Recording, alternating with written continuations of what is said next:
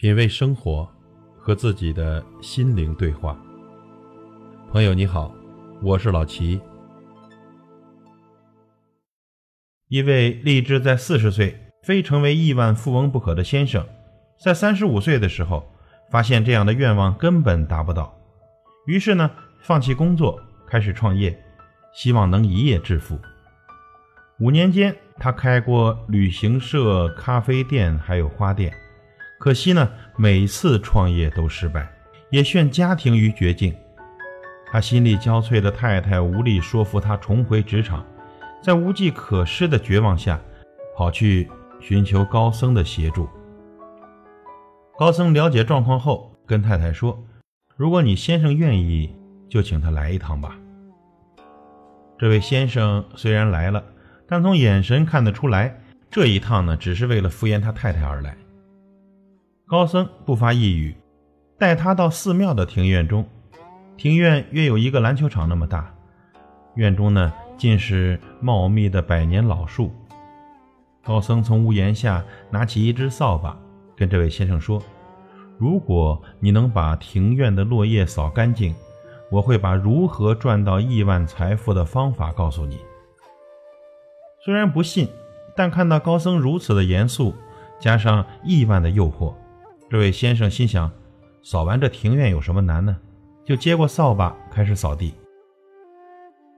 过了一个钟头，好不容易从庭院的一端扫到另一端，眼见总算扫完了，他拿起簸箕，转身回头，准备收拾刚刚扫成一堆堆的落叶时，却看到刚扫过的地上又掉了满地的树叶。懊恼的他只好加快扫地的速度，希望能赶上树叶掉落的速度。但是经过一天的尝试，地上的落叶跟刚来的时候一样多。这位先生怒气冲冲地扔掉扫把，跑去找高僧，想问高僧为什么这样开他的玩笑。高僧指着地上的树叶说：“欲望像地上扫不尽的落叶，层层地盖住了你的耐心。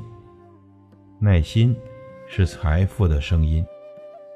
你的心中有一亿的欲望。”身上却只有一天的耐心，就像这秋天的落叶，一定要等到冬天叶子都掉光后才能扫得干净。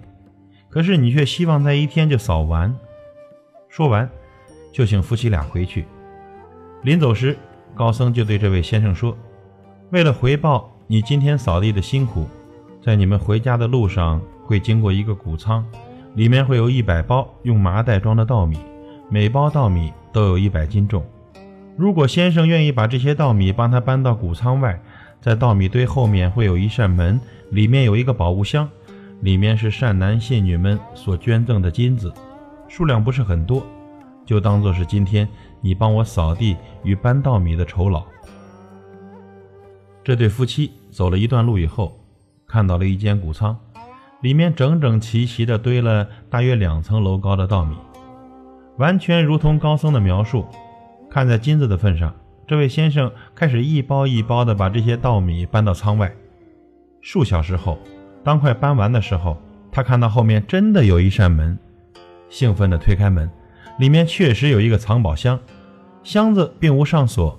他轻易地打开宝物箱，他眼睛一亮，宝物箱内有一小包麻布袋，拿起麻布袋并解开绳子，伸进手去抓出一把东西，可是。